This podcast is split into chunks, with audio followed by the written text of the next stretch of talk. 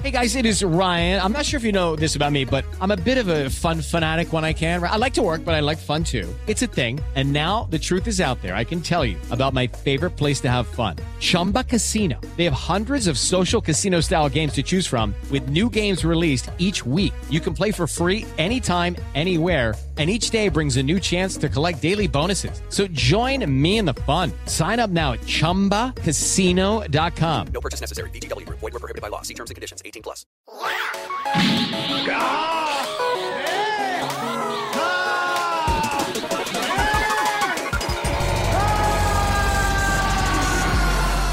Cartuneando.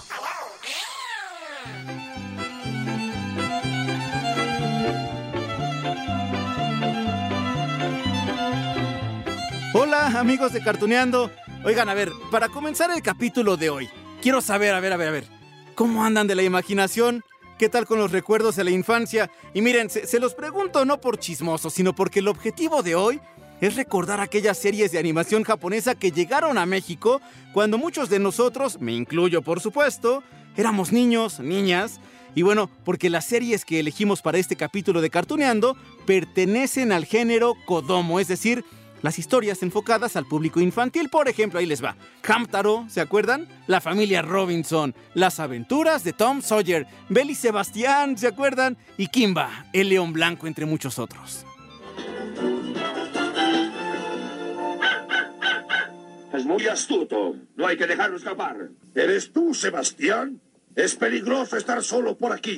¿No has visto al perro diabólico? Sí, amigos, le atinaron. Lo que acabamos de escuchar es de Belly Sebastián. Y más adelante, miren, repasaremos la historia, pero antes, antes me gustaría contarles más sobre este género Kodomo. Veamos, la palabra japonesa Kodomo quiere decir justamente eso, niño, y cuando se refiere al anime y manga, delimita al público infantil. Es fácil. Bueno, gran parte de las historias del género Kodomo están basadas en libros publicados varias décadas antes o siglos antes y que están repletos de mensajes positivos y enseñanzas para los niños. Además, miren, los personajes carecen de ese toque sexy que tienen otros animes y claro, los protagonistas suelen ser niños, niñas, aunque miren, también hay historias protagonizadas por animales, ¿sí?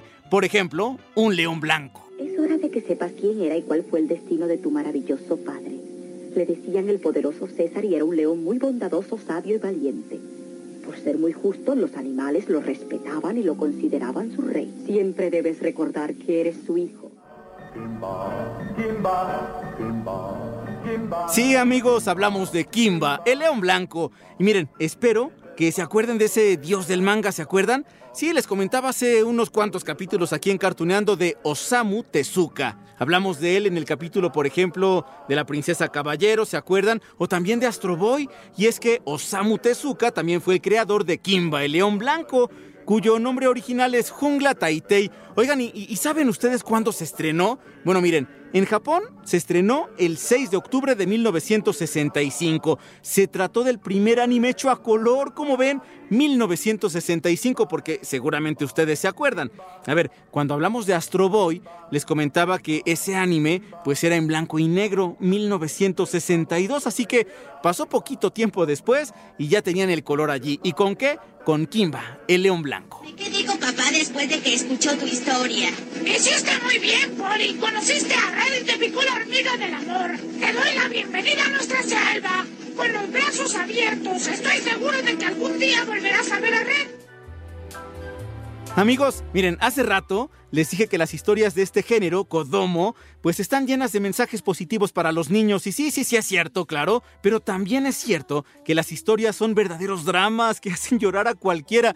Y agárrense, de una vez te los digo. Vayan preparando sus pañuelitos, sus Kleenex, lo que ustedes quieran. Miren, con Remy, por ejemplo, que también es de este género Kodomo, pues ya vimos, ¿no? Que lo vendieron, ¿sí? Lo vendió quien creía que era su padre. Luego Heidi, ¿qué pasó con ella? Era huérfana, la llevan a vivir con su abuelo al que no conoce y ya cuando se encariña de él, lo separan del abuelo. Y ahora con Kimba tenemos que decir que al principio del relato, miren, ahí les va, un cazador mata a su papá. Su mamá es capturada para llevarla a un zoológico. Kimba nace en un barco donde es transportada su mamá y bueno, ella, ya cuando nace Kimba, pues le dice que se tiene que escapar. Él lo logra hacer poco antes de que una tormenta destruya el barco y allí ve él cómo muere su madre. Ah, qué triste, por Dios. Tienes que ser tan fuerte y tan valeroso como lo fue él. Lo primero que debes hacer ahora, Kimba, es irte del barco y regresar al corazón de mi amada selva. ¡Vámonos!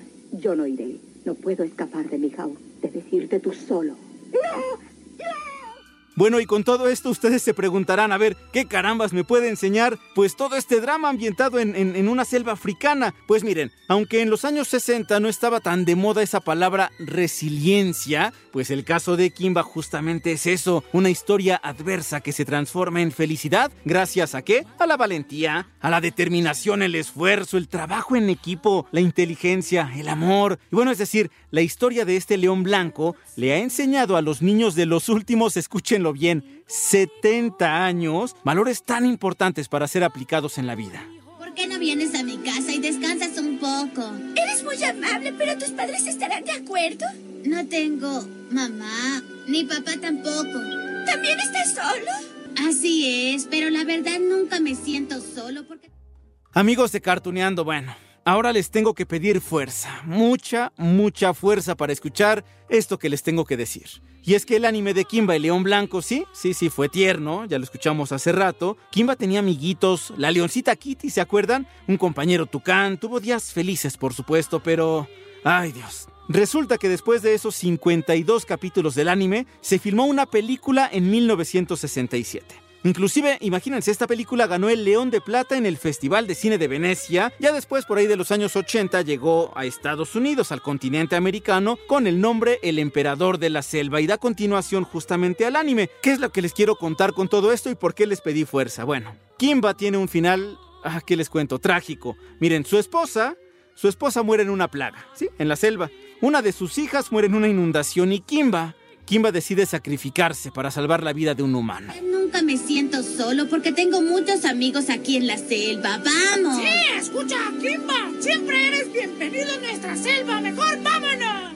Ay, amigos de Cartuneando, sí, lo sé, lo sé. A estas alturas deben preguntarse cómo es posible que un anime dirigido a los niños tenga esos desenlaces. Y aquí, miren, les podría decir que a lo largo de la historia, pues así son los cuentos clásicos y que la idiosincrasia oriental pues es diferente a la que tenemos nosotros. Pero miren, mejor vamos a recobrar la sonrisa, respiremos y vayamos con otra historia, otro anime. Aquí se los dejo. ¡Hola! Sebastián, ¿dónde estuviste toda la noche? Pues pasé la noche en la montaña. ¿En la montaña? Te dije que no fueras a la montaña porque allá han visto al perro diabólico.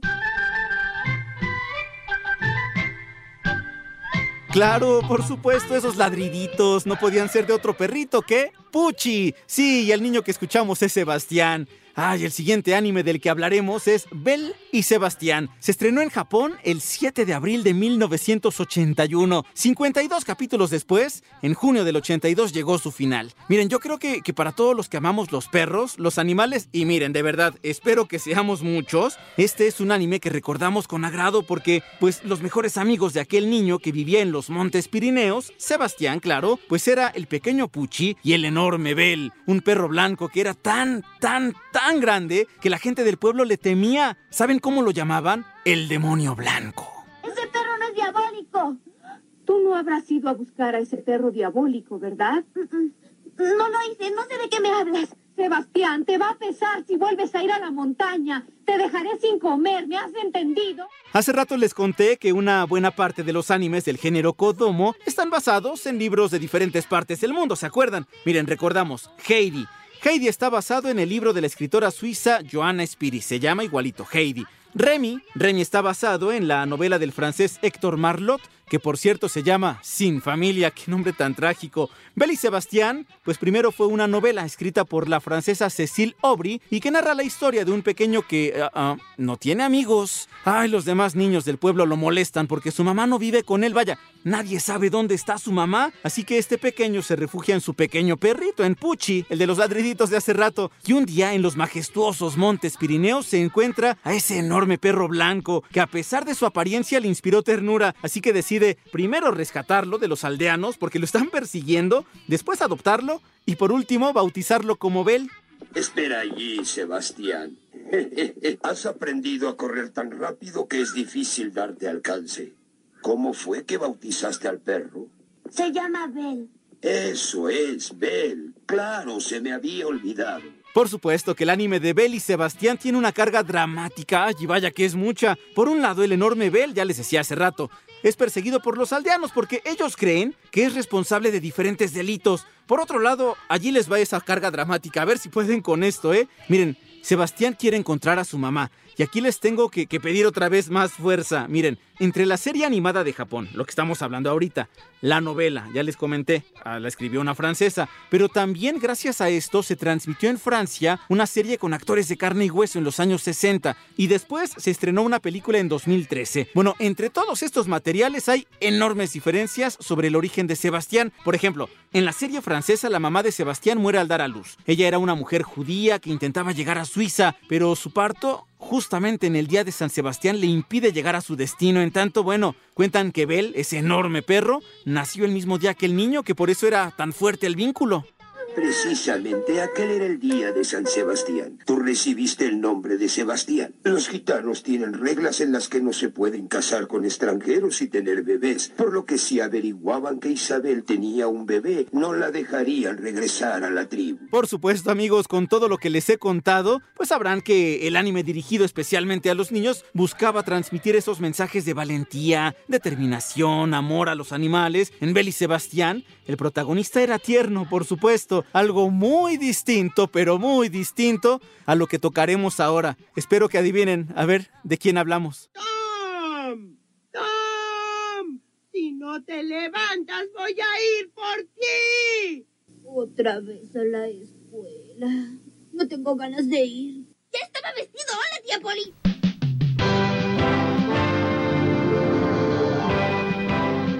Sí, por supuesto, las aventuras de Tom Sawyer. ¿Y qué creen? También está basada en una novela, en este caso la que escribió el estadounidense Mark Twain, 1876, y que es de las lecturas, seguramente les tocó, díganme que sí, a mí sí, es de las lecturas obligadas en las escuelas, creo que yo lo leí en la prepa o en la secundaria. Por cierto, un dato interesante de esta novela es que fue la primera en ser redactada en una máquina de escribir, ¿qué tal? Hace 150 años. En cuanto al anime, bueno, fue estrenado el 6 de enero de 1980 en Japón y constó de 40 nueve capítulos. El final se transmitió en diciembre de ese mismo año.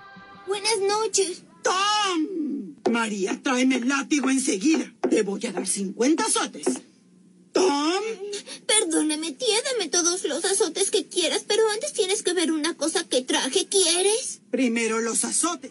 Al igual que la novela, el anime está ubicado en 1876 en San Petersburgo, un pequeño pueblo a las orillas del río Mississippi, allá en Estados Unidos. Bueno, de hecho hablamos de los años anteriores a la guerra civil de aquel país, razón por la cual, y se los tengo que comentar, pues vemos en este anime algunos esclavos negros trabajando para algunas familias del pueblo. Bueno, Tom Sawyer es un niño travieso, flojo, bueno, como él solo. La escuela no le gusta, así que a veces prefiere escaparse del salón y se va a jugar con su mejor amigo ¿se acuerdan? Hawk, ¿sí? Hawk, el niño huérfano que vive como un vago. Hola, Hawk. Me encontré un cerdo en el bosque. ¿Qué dices? ¿Un cerdo? Sí, yo creo que se escapó de alguna casa de por aquí, pero ahora ya no tiene dueño. Si pudiéramos atraparlo vivo sería estupendo, porque así nos darían muchísimo dinero por él. Tom vive con su hermano menor, él se llama Sid, en la casa de la tía Polly, y es que sus papás murieron cuando ellos eran unos bebés. Oigan, ¿y, se dan cuenta ustedes, amigos de Cartuneando? En muchos animes sucede algo similar. No hay papás, no hay mamá o no, no hay papá o no están los dos. Bueno, en fin, entre las tantas aventuras de Tom con su amigo Hawk, un día descubren un gran botín de oro que supuestamente Lin Yo Yo pues había encontrado antes en la casa encantada. Aquella, aquella se convirtió en una de las grandes, grandes aventuras de este protagonista. Oye, Tom, ¿no te habrás encontrado a Joe el indio? ¿Cómo lo sabes? Entonces está buscando el tesoro del Capitán Pola. ¿Qué pasaría si se enterara de que nosotros también lo buscamos? ¡Nos mataría! Ay, no, por muy malo que sea ese tipo, no creo que se atreva a matar a unos niños. Ay amigos, cuántos recuerdos. Sí, nos va a faltar tiempo para mencionar todas las grandes historias que, pues bueno, nos vienen a la mente cuando volamos hacia la infancia. Y les tengo una entrevista un poquito más adelante, pero antes, ¿qué les parece? Una última y nos vamos. Así nos hicimos a la mar, en dirección a la isla. Pero no teníamos idea si se trataba de un paraíso tranquilo y rico. O si era una tierra con fieras salvajes y feroces y caníbales. Hasta que desembarquemos ahí.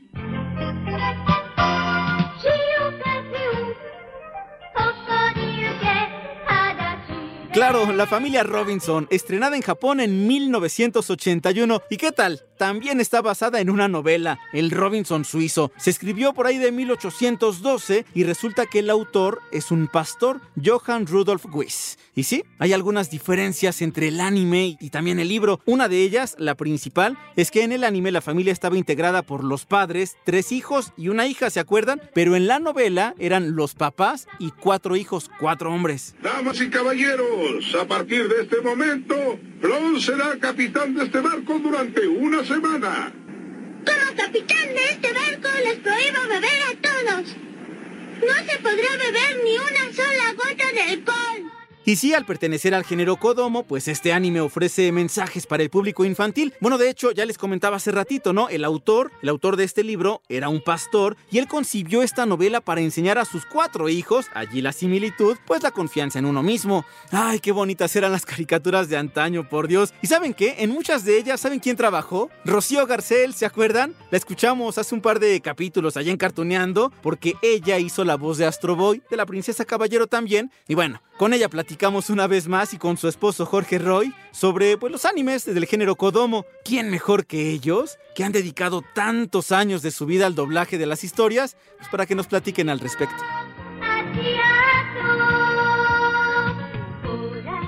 Digamos, estas animaciones que son para niños, que es eh, Remy, Heidi, pero que al final también siguen siendo enseñanzas para nosotros, ¿no? ¿Qué opinan ustedes justo de estas series?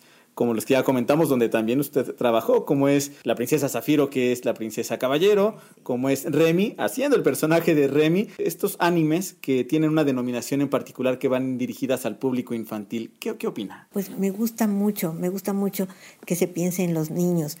Incluso hemos hecho series hermosas como El Castillo de Eureka, los, uh, ay, se me olvidó, de Richard Scarry, El Mundo Mágico de Richard Scarry, que tienen mucha enseñanza para los niños pequeñitos y me da pena que no las quieran exhibir, que no las exhiban y pongan cosas muy violentas, que eso como que no está bien para los niños, ¿no? Entonces, a lo mejor ya será porque estoy viejita, no sé, pero me gustaba mucho ese tipo de La Princesa Caballero, Mi Remy, todo, ese tipo de animaciones que digo, creo que dejaban algo, algo para los niños. Y que aparte también en el caso particular de estas dos, de, de Remy, basado en un libro escrito 100 años antes de que se hiciera el anime, que también era complejo porque era hablar de un niño que su propio tío se lo había robado para que, darse con la herencia y era una trama compleja donde él también estaba buscando su identidad porque supo en algún momento que su madre, que creía su madre, no era tal y que tenía entonces que buscar a alguien que, que sí, que sí lo fuera, ¿no? Y por otro lado también en la princesa Caballero, pues bueno, eh, esta identidad que tenía un poco confusa porque ella creció, la princesa Zafiro,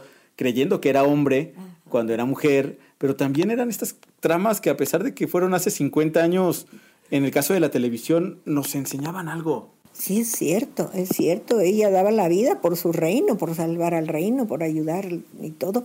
Y pensaba que era hombre y pues andaba como hombre, ¿no? Se vestía como hombre y andaba y todo.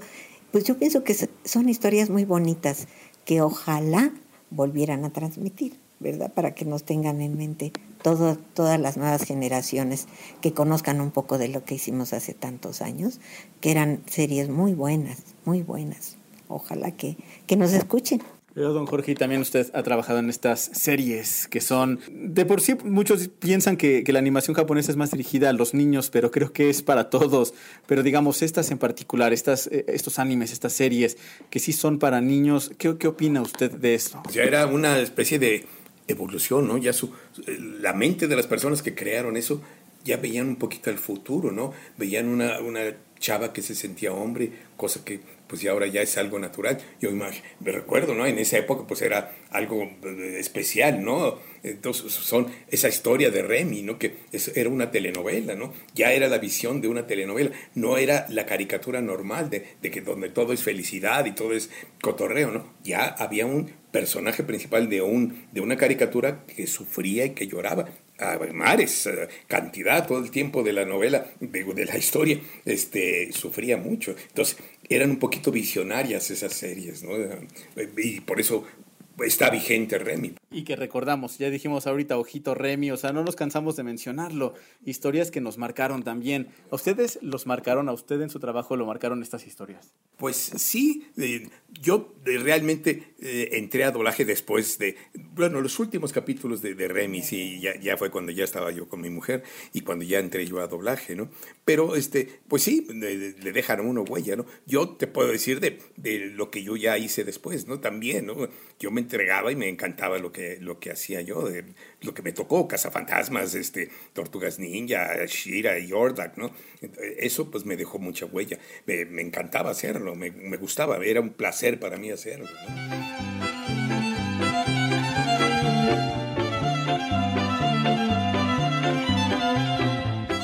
Ay, amigos de Cartuneando, llegamos al final, repasamos muchos animes en esta ocasión. Les decía hace rato, ¿no? Género Kodomo, pero hoy por hoy somos adultos, tenemos más de 30, más de 40 años y nos siguen poniendo que si el ojo Remy, seguimos siendo tan traviesos en algunas ocasiones, espero que no siempre como Tom Sawyer, así que ahí está. Y yo de verdad les dejo un gran abrazo, hay que abrazarnos todos juntos porque recordamos nuestros años de infancia y por lo pronto yo les dejo también un saludo. Y nos escuchamos pronto aquí en Cartuneando.